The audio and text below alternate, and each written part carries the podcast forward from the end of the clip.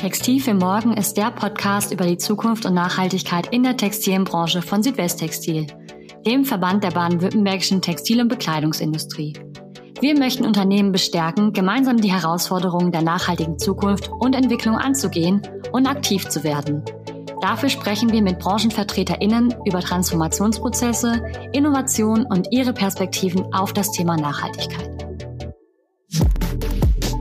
Hallo und herzlich willkommen zu Textil für Morgen. Ich bin Rebecca Rüth, Referentin für Nachhaltigkeit bei Südwesttextil, dem Arbeitgeberverband der baden-württembergischen Textil- und Bekleidungsindustrie.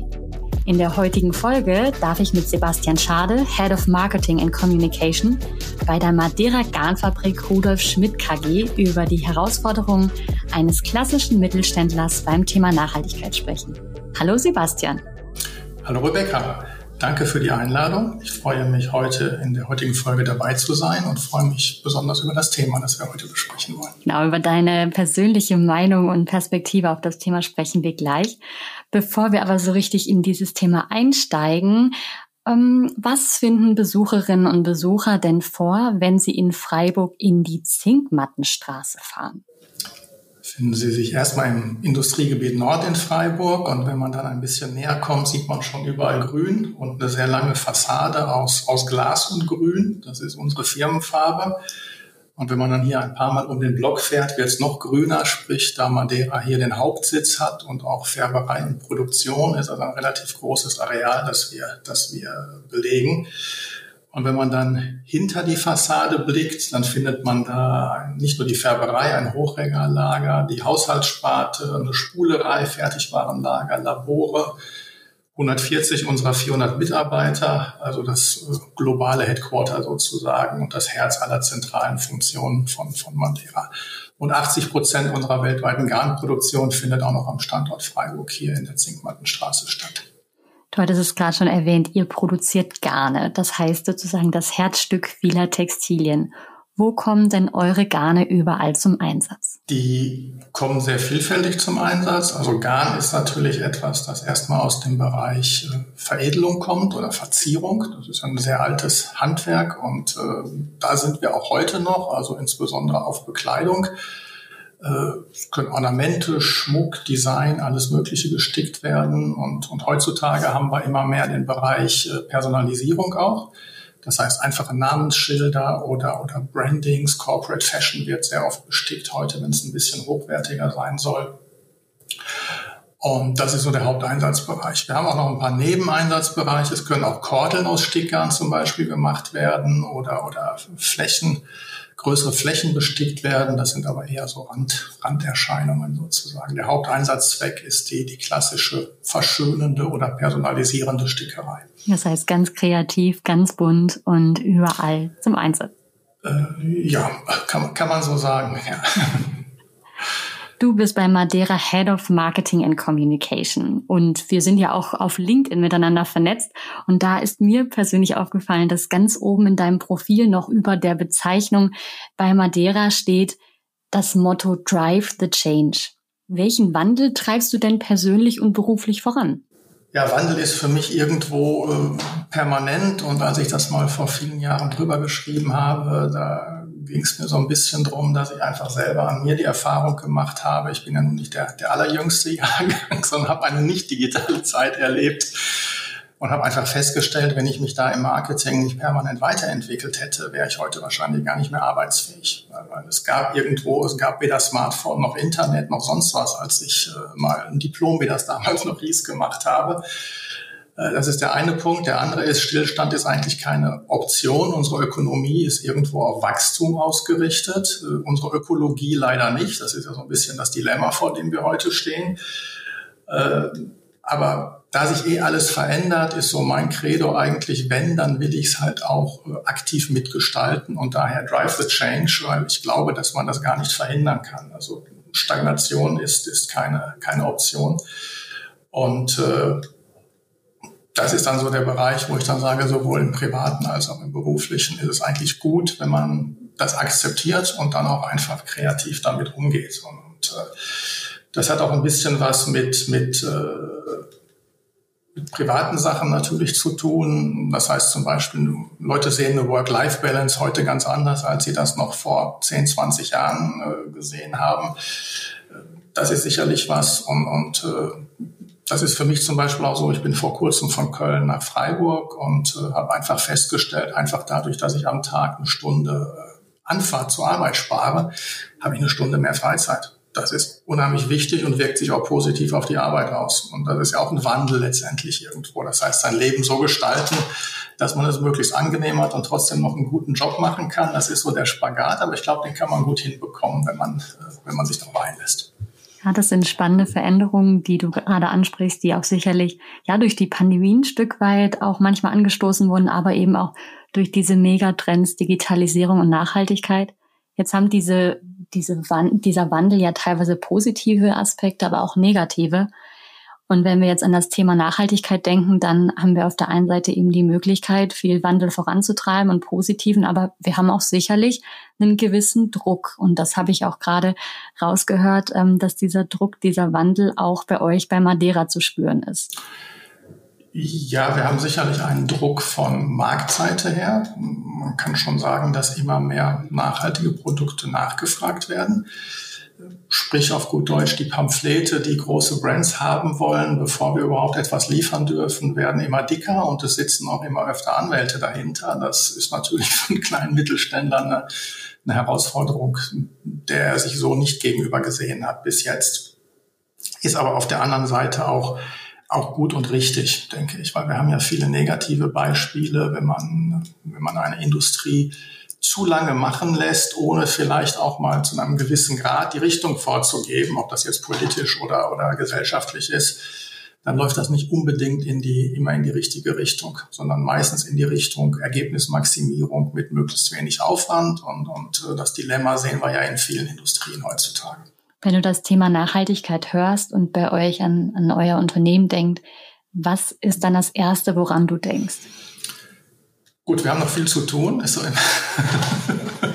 ist das Erste, woran ich, woran ich sicherlich denke. Aber ich glaube, da geht es uns nicht anders als anderen. Von daher muss man sich dafür nicht, nicht schämen oder den Kopf in den Wand stecken letztendlich irgendwo. Ich glaube, sehr viele Mittelständler, wir sind ja ein eher kleiner Mittelständler letztendlich, stehen da schon vor einem, einem Berg an Aufgaben. Das heißt, man muss sich in vieles auch erstmal rantasten. Es gibt jetzt seit Jahren Zertifizierungen, da braucht man demnächst einen eigenen Zertifizierungsspezialisten oder Manager vielleicht, der den ganzen Tag nichts anderes macht als ISO, GOTS, GRS, äh, BlueSign, äh, wie, wie sie alle heißen. Das ist richtig viel Arbeit natürlich für eine, für eine kleine Struktur, die dann nicht zehn Leute hat, die sich um nichts anderes kümmern den ganzen Tag.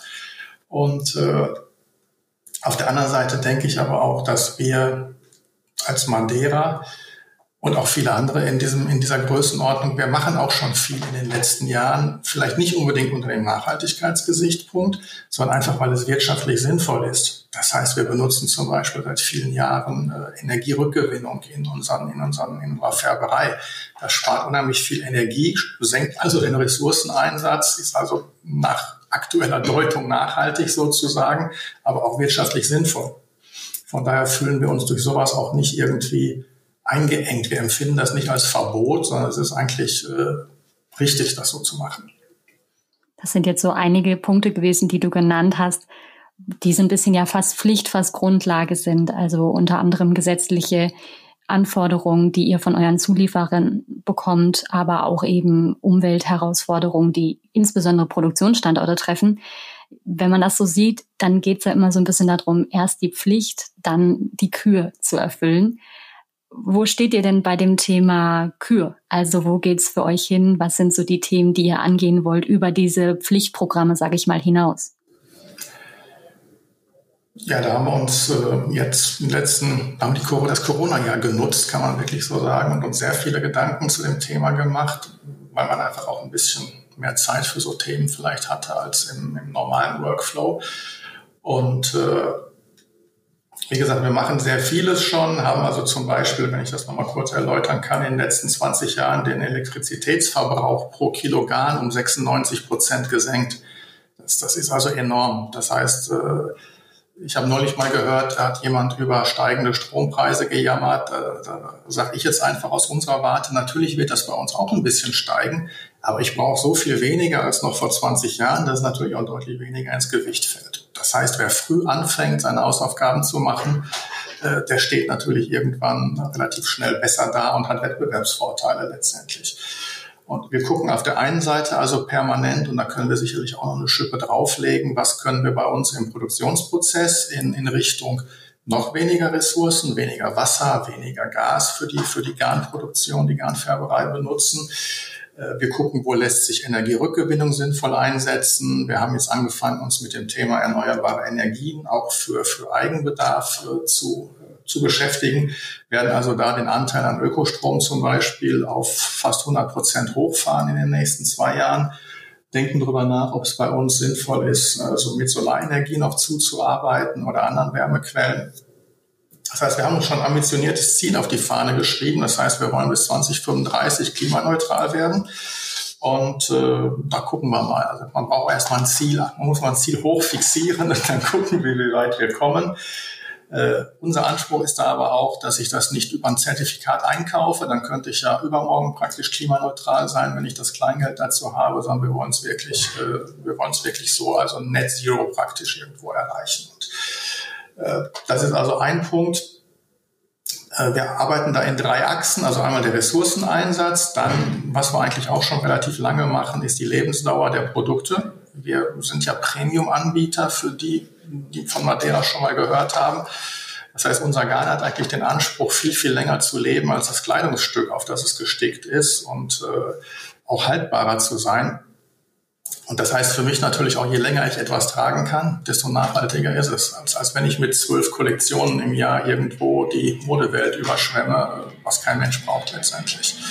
Das heißt, wir sind eher ein Freund davon zu sagen, mach doch etwas, was dauerhaft ist, was du mehrere Jahre anziehen kannst eine Stickerei, die auch in drei, vier, fünf, zehn Jahren vielleicht noch so gut aussieht wie am ersten Tag, ist uns schon immer lieber gewesen. Und das ist so ein bisschen auch die Firmenphilosophie, die basiert ja sehr stark auf, auf Qualität. Und äh, der, der dritte Punkt ist also, dass wir also jetzt auch formal ein bisschen stärker gucken. Das haben wir bisher noch nicht gemacht, muss ich fairerweise sagen. Wir fangen jetzt also an, Ökobilanzen zu erstellen, Carbon Footprint zu berechnen, äh, äh wir werden den Anteil der Produkte, das ist etwas, was mir am Marketing natürlich auch am Herzen liegt, in den nächsten fünf Jahren schon mal auf der nachhaltigen Produkte in den nächsten fünf Jahren auf 50 Prozent des Gesamtsortiments mindestens steigern. Äh, wir werden komplett aussteigen aus dem konventionellen Polyester sukzessive, also nur noch zumindest mal als nachhaltigere Variante äh, GRS-zertifiziertes äh, recyceltes Polyester anbieten. Wir werden gucken, dass wir nur noch nachhaltige Produkte aufnehmen, also auch in, in, in anderen Bereichen, ob das jetzt Fliese oder Zubehör sind, haben also die, die Einkaufskriterien auch nach oben geschraubt und wollen so einfach in unserer kleinen Nische, weil im Vergleich zum Gesamttextilmarkt mit seinen Billionen sind wir ja mit äh, im zweistelligen Millionenbereich doch sehr klein. Gucken wir einfach, dass wir das unsere beitragen können. Also bin eher ein Freund von sich an die eigene Nase packen. Ich muss jetzt nicht versuchen, die Textilwelt zu retten. Das können wir nicht, mit Stickern schon mal gar nicht. Aber ich finde es einfach immer gut, wenn man trotzdem das macht, was man tun kann. Ja, ich glaube, das ist das, was ja auch immer Endkundinnen und Endkunden für sich immer wissen müssen. Jeder kann letztendlich mit ähm, den eigenen Produkten, aber auch mit dem eigenen Einkauf, mit den eigenen Kooperationen einen Beitrag zur nachhaltigen Entwicklung leisten. Und das an die eigene Nase packen ist sicherlich immer ein ganz guter Start. Du hattest jetzt gerade schon die verschiedenen Produktherausforderungen angesprochen. Und vielleicht starten wir mal mit der ersten ähm, neuen Produktpalette, äh, ja, die ihr veröffentlicht habt. Der Firmenname Madeira habe ich ähm, gehört, ist ja tatsächlich inspiriert von der portugiesischen Insel, also in Erinnerung an einen wunderbaren Urlaub aber bedeutet übersetzt tatsächlich Holz. Und das wiederum passt, wenn ich das richtig erfasst habe, ganz gut zu einer Produktneuheit, die ihr in diesem Jahr veröffentlicht habt und die auch zu den Entwicklungen passt, die du beschrieben hast, eure Zielsetzung wirklich überwiegend auf nachhaltige Produkte zu gehen und diesen Anteil auch immer weiter zu steigern. Welches Produkt ist das und was beinhaltet dieses neue Stickgarn? Mhm. Ja, das ist richtig. Also Madeira steht auch für Tradition in der Stickerei, Farbenpracht und in der Tat in den 70ern ist das Unternehmen dann von Burkhard Schmidt Garnfabrik in, in Madeira umbenannt worden nach, äh, von einem unserer, unserer Gründer sozusagen. Und äh, Holz ist für uns ja, einfach weil es ein nachwachsender Rohstoff ist, ein sehr spannender Rohstoff. Er ist, ist sehr vielfältig. Klar, wenn man in den Bereich Ökologie geht, hört es dann immer, ja, aber da ist ein Baum für gestorben. Ja, das ist richtig, äh, aber ich kann genauso wenig sagen, ich will erneuerbare äh, Energien, aber keine Windräder oder keine Solardächer irgendwo. Also irgendwo muss man dann auch mal gucken, was ist vielleicht das kleinere Übel. Und wir finden es ökologisch völlig akzeptabel, wenn wir äh, wenn wir da auf Produkte setzen, die aus nachwachsenden Rohstoffen bestehen. Das Produkt, das du angesprochen hast, heißt bei uns Sensor. Das ist ein Stickgarn aus 100% Tencel Lyocell. Das ist das erste Mal, glaube ich, dass eine Lyocell-Faser zu einem speziellen Stickgarn verarbeitet wird, das auch fürs Sticken entwickelt wurde. Und wir haben es dann auch gleich in 144 Farben gefärbt, also eine richtige Farbpalette aufgebaut, weil Stickerei lebt ja auch von der, von der Farbenpracht letztendlich.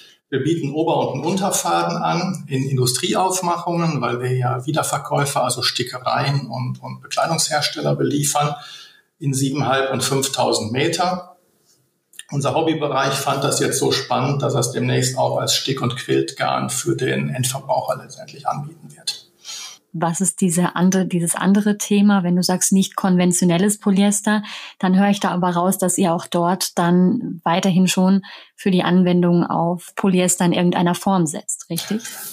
Äh, ja, kommt, kommt man heute auch nicht vorbei, ist auch glaube ich, einfach eine gewachsene Struktur. Polyestergarn, äh, insbesondere sehr günstiges Korsband-Polyestergarn, da wird auch sehr viel Negan teilweise eingesetzt, noch im Stickereibereich ist mit Abstand das am meisten genutzte Sticker. Warum? Weil der Sticker sich eigentlich um nichts kümmern muss. Das ist relativ robust, sehr widerstandsfähig. Ich kann es äh, kann's chlorieren, äh, kann es also industriell malträtieren in jeder Art und Weise.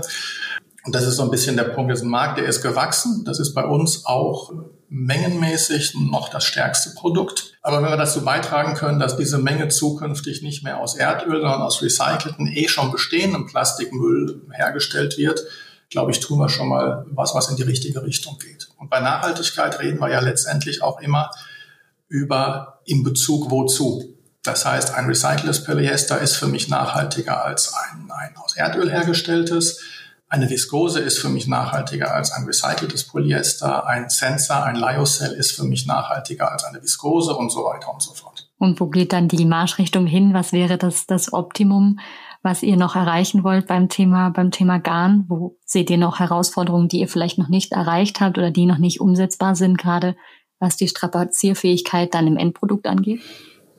Also da muss ich sagen, sind wir, sind wir relativ zuversichtlich. Also die Produkte, die wir heute haben, Sensor eingeschlossen. Oder fangen wir mit unserer Viskose an. Viskose ist streng genommen ein Polyestergarn in allem ebenbürtig, ist auch genauso belastbar und, und fast genauso widerstandsfähig. Nicht exakt, aber für das, was wir damit machen, reicht's um, um, um Längen. Das Einzige, was ich nicht machen kann, ich kann es ich kann's, kann, keinem Chlor aussetzen, der Viskose, weil dann bleicht die aus. Äh, wenn ich mir dann aber wiederum angucke, wo geht denn der Trend in den heutigen Bekleidungen hin? Selbst Industriewäsche wird nicht mehr gekocht, sondern bei maximal 75 Grad gewaschen. Da wird noch Chlor zugesetzt, das ist richtig, aber teilweise auch aus Umweltschutzgründen, zumindest mal in, in Europa oder Deutschland, immer weniger. Also überall da, wo ich es vermeiden kann, macht man das gar nicht mehr. Und in der Mode rede ich immer mehr über empfindliche Fasern. Die kann ich bei 30 Grad waschen und nur pflegeleicht. Äh, von daher ist es eine, eine, eine künstliche Diskussion jetzt zu sagen, das Garn muss aber 95 Grad und Chlor und ich weiß nicht was abkönnen, wenn, die, wenn der textile Trägerstoff hinterher das alles nicht kann. Ja, ich schmeiß ja, ich, ich äh, schmeiß ja nicht das Kleidungsstück in die Wäsche und verhunze es mir und oh, die Stickerei sieht noch toll aus. Das macht irgendwo keinen Sinn. Das heißt, da sind wir eigentlich sehr gut aufgestellt. Wir testen auch sehr extensiv unsere Produkte und können sagen, für alle aktuellen Anwendungen, Haushaltsmaschine, Indust äh, Haushaltswäsche, Industriewäsche, sind wir eigentlich gut aufgestellt und haben das entsprechende Produkt im Angebot. Wie seid ihr denn bei Madeira an die Entwicklung dieser Produkte, dieser Neuheiten rangegangen? Und gerade auch an die Zertifizierung dieser Produkte, was beinhaltet das für euch? Mhm. Das ist eine, eine, spannende Frage, eine interessante. Wir haben uns vor drei Jahren mal hingesetzt und haben ein, ein Pflichtenheft aufgebaut, wo wir zusammen mit Marketing und Vertrieb erstmal geguckt haben, was, was will der Kunde eigentlich? Und dann haben wir auf der einen Seite die, die Brands, die nach nachhaltigen Produkten rufen, auf der anderen Seite unsere, unsere Hauptkunden, der Sticker, der das dann für einen Hersteller vielleicht bestickt. Dem ist es, wenn wir ganz ehrlich sind, zu einem gewissen Grad noch egal. Der kommt dann, äh, der kommt dann, wenn der, die Marke es spezifiziert letztendlich und sagt, du musst aber ein zertifiziertes oder nachhaltiges Produkt verwenden, dann hat er keine Wahl mehr. Bis dahin ist er auch eher etwas konservativ und wartet, was da so kommt und passiert. Und wir haben also ein Pflichtenheft aufgesetzt und danach gehen wir praktisch regelmäßig auf große Messen und machen so eine Art Scouting. Also Internet Research kommt natürlich auch noch dazu, aber Messen finde ich auch eigentlich immer sehr schön. Und Sensor sind wir, oder über die Lyocell-Faser sind wir nochmal aktiv äh, 2020 im Frühjahr auf der Premier Vision in Paris gestolpert. Also ganz kurz vor dem Lockdown haben wir es noch eingesackt sozusagen. Und äh, Tencel war schon bekannt als Flächengewebe natürlich. Und dann man, haben wir uns die Frage gestellt, warum mache ich da eigentlich nicht einen Sticker draus? Und im Sinne einer Kreislaufwirtschaft ist es natürlich auch schön, wenn ich ein Tänzelgewebe mit einem entsprechenden Nähfaden und Stickfaden äh, komplett aus einem Material machen kann. Wenn ich da eine Polyesterstickerei drauf mache, ist es wieder nicht kreislauffähig oder ich muss es aufwendig trennen und das ist eigentlich nicht im Sinne des Erfinders heutzutage. Dann haben wir einen Kontakt zu Lenzing gesucht, weil das für uns erstmal der erste Ansprechpartner für, für Lyocell ist, die, die auch für Nachhaltigkeit letztendlich irgendwo stehen. Lenzing hat uns Kontakt zu Spinnern hergestellt, äh, weil Lenzing stellt ja erstmal eine Faser her und, und äh, es ist gar nicht so einfach, das zu verspinnen. Und wir sind dann glücklicherweise in, in Deutschland äh, fündig geworden und haben uns also für Qualität und sehr kurze Wege entschieden, was bei uns auch zum Thema Nachhaltigkeit letztendlich dazugehört. Dann haben wir das ganze Ding nochmal mit Bio-Baumwolle ver verglichen. Das wär, wäre die zweite Option gewesen. Äh, Im Bio-Baumwollbereich, den gibt's natürlich, den kann ich auch GOTS zertifizieren, was ich mit Lyocell leider nicht kann, weil es ja noch eine sogenannte Man-Made Fiber ist. Äh, da kann man sich jetzt wieder darüber streiten. Äh, merzerisierte Baumwolle ist kein bisschen nachhaltiger als äh, Lyocell, eher das Gegenteil.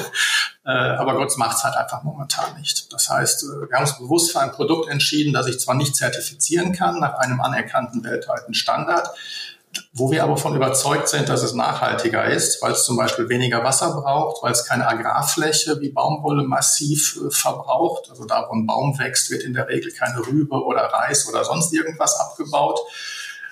Und wir halten das, die Lyocell-Phase auch noch für innovativer. Und das ist natürlich was, was man am Markt auch relativ gerne sieht.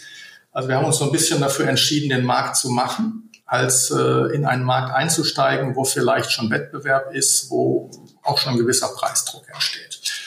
Da haben wir eine ganze Menge Faktoren, die dieses Garn besonders machen. Und da, das ist, glaube ich, auch was Schönes. Also wenn man anfängt, das ganze Holz kommt aus nachhaltiger Forstwirtschaft. Ich glaube zu 80 bis 90 Prozent wirklich aus Europa inzwischen. Je nachdem, wie der weltweite Holzhandel ist, kann auch noch mal ein bisschen woanders was eingekauft werden. Aber auch das ist natürlich äh, PFC oder FSC zertifiziert. Das Ganze wird wächst mit relativ wenig Wassereinsatz, ohne landwirtschaftliche Flächen zu brauchen. Wir haben sehr kurze Transportwege, also Holz Europa, Faserproduktion in, in Österreich und dann wird das 400 Kilometer weiter transportiert, da wird es gesponnen und nochmal dann zu uns nach Freiburg nochmal 200 Kilometer. Das heißt, ich habe hier eigentlich im Herzen Europas eine Faserproduktion im Textilbereich in kürzester Zeit aufgebaut, wo ich sage, die muss ich nicht verstecken. Wir haben damit eine biologisch abbaubare Faser mit dem Lyocell. Die Faser ist auch voll recycelbar. Das heißt, sie ist komplett kreislauffähig. Ich kann sie also so nehmen, wie sie ist. Immer mit der Maßgabe, wir machen nur Sticker.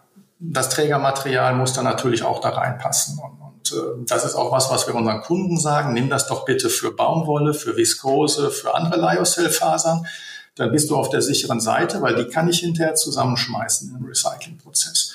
Aber guck, dass du keine kunstölbasierten Fasern letztendlich irgendwo drin hast. Und so ist Sensor entstanden in den letzten, in den letzten Monaten.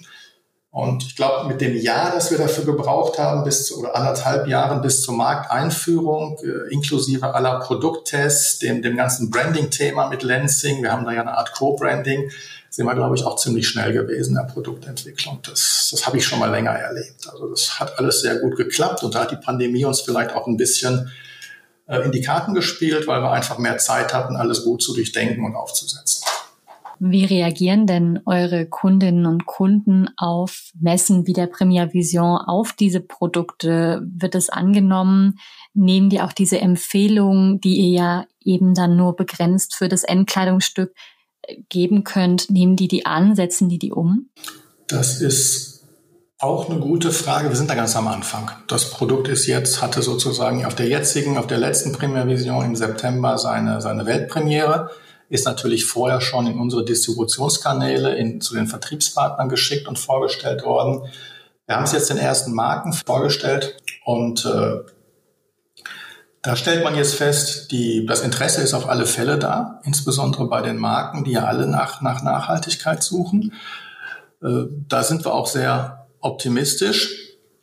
Und jetzt müssen wir einfach mal ein bisschen gucken, wie sich das, wie sich das weiterentwickelt. Wir haben auch andere Fälle, wo wir einfach noch sehr viel Zurückhaltung sehen. Und, und äh, also es, Marken tun sich einfacher damit zu sagen, ins Pflichtenheft GRS zertifiziert oder GOTS zertifiziert zu, schrei zu schreiben. Dann sind die auf der sicheren Seite. Und ich glaube, viel hat auch was damit zu tun, Aktionäre beruhigen, weil wir stellen immer wieder fest, viele Marken schreiben zwar irgendwas in Pflichtenhefte, sind dann aber eigentlich sehr schlecht informiert, was das denn bedeutet. Also wenn ich mal, wir haben ja mit Polyneon Green ein, ein, ein GRS-zertifiziertes recyceltes Polyester zeitgleich in den Markt gebracht. Und da stellen wir einfach sehr oft fest, da wird zwar GRS-zertifiziert vorgeschrieben, dann ist aber zum Beispiel die Stickerei, an die wir liefern sollen, überhaupt nicht zertifiziert. Damit bricht die Kette und äh, das scheint den Leuten dann wieder egal zu sein letztendlich. Also ich glaube, da ist die ganze Branche eigentlich noch, die ist zwar in, in, in Wallung, in Bewegung und es wird unheimlich viel diskutiert, aber es gibt auch noch sehr viel Lernbedarf. Und das sind alles so Themen, wo wir, wo wir jetzt sagen, da müssen wir uns jetzt reinarbeiten. Mit unseren Partnern natürlich auch, für die ist das auch etwas Neues. Das heißt, im Bereich GRS geht es jetzt auf einmal darum, die, die Chain of Custody nicht zu durchbrechen und, und wirklich auch zu, zu werben. Wenn du viele Kunden hast, die GRS-zertifizierte Ware haben wollen, dann musst du dich als Reseller auch zertifizieren lassen, auch wenn du das Produkt nie, nicht veränderst letztendlich. Äh, allein um das Zertifikat weitergeben zu können. Und im Bereich Sensor, Lyocell ist es einfach so, wir müssen jetzt Abgrenzungen machen zu, zu, zu, zu Baumwolle sehr oft. Wir müssen die Nachhaltigkeit belegen. Das gelingt uns ehrlich gesagt relativ gut, weil auch Lansing uns da sehr viel Material zur Verfügung stellt und die wissen es halt, wie, wie sie ihre Faser herstellen. Aber da haben wir auch noch sehr viel Diskussionsbedarf. Und was uns bei Sensor hilft, muss ich sagen, das ist nicht nur das eines der nachhaltigsten Stickgarne, die man überhaupt kaufen kann heute. Wir haben es auch noch geschafft, die, die Lyocell-Faser ist extrem weich. Das heißt, wir sind mit einer Lyocell-Stickerei, wo wir Ober- und Untergarn und dann noch einen schönen weichen Stoff wie eine Bio-Baumwolle verwenden. Also ich schicke dir mal ein paar Muster.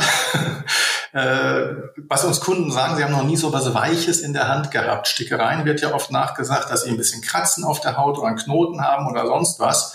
Und, und Sensor ist wie ein Wattebausch eigentlich. Das, das merkt man überhaupt nicht auf der Hand. Und wenn die ganze Nachhaltigkeit nicht zieht, das zieht dann wieder. Und, und das erleichtert uns so ein bisschen auch den Entry in den Markt. Das ist dann, glaube ich, auch ein schönes Roundup und eine schöne Werbung auch für die Stickerei nicht nur verzieren, sondern auch ein tolles äh, Look and Feel zu haben. Definitiv, ja. ja. genau.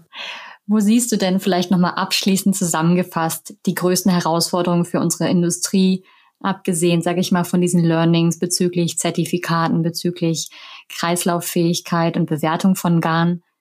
Abschließend so mit einem Blick auf das Gesamtkonstrukt Textil- und Modeindustrie.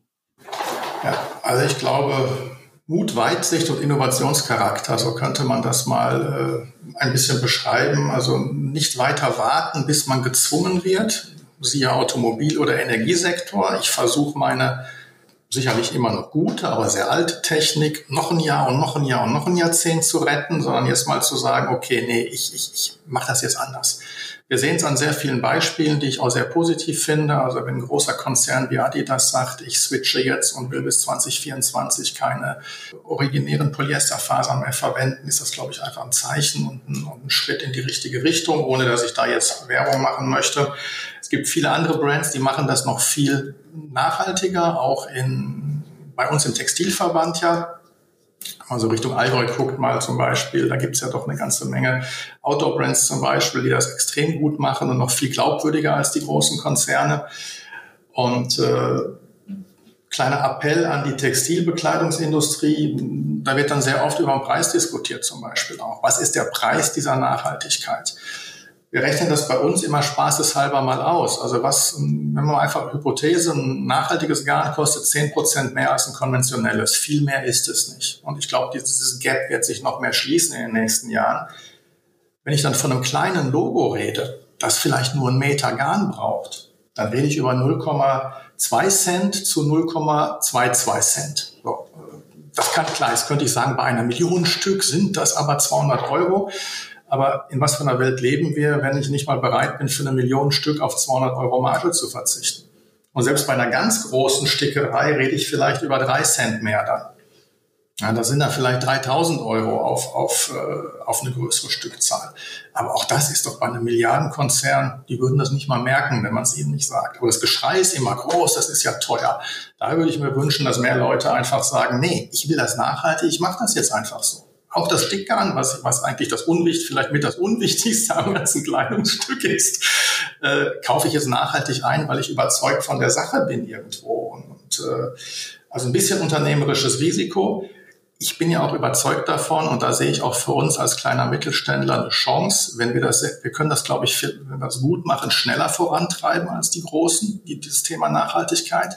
Wir können schneller komplett Nachhaltigkeit werden in, in, unserem Verständnis und auch in einem Verständnis, das vom Markt akzeptiert wird. Und dann, glaube ich, werden wir da auch relativ schnell Wettbewerbsvorteile haben. Zum Abschluss stelle ich immer noch eine kreative Frage und äh, für dich habe ich mir überlegt, ähm, dass wir mit euren, mit euren Stickern vielleicht mal eine ganz ungewöhnliche neue Anwendung finden. Und zwar habe ich mir überlegt, wenn du mit den bunten Farben des Madeira Produktportfolios die Plakate für eine Fridays for Future Demonstration sozusagen textil gestalten könntest, wie würden diese aussehen? Was würde da draufstehen? Das ist eine gute Frage. Ich glaube, ich würde ich habe ja auch früher Marktkommunikationsberatung gemacht. Das kommt jetzt ein bisschen raus, sorry dafür. Ich würde erst mal sagen, ich glaube, wir machen kein Plakat, wir machen ein Bekleidungsstück. Ob das jetzt ein Hoodie oder ein T-Shirt oder eine Cap ist, ist egal. Ich kann theoretisch auch ein Holzplakat besticken, aber dann habe ich ja wieder das Problem nach der Demo in die Tonne oder ich weiß nicht was, das ist auch wieder nicht nachhaltig.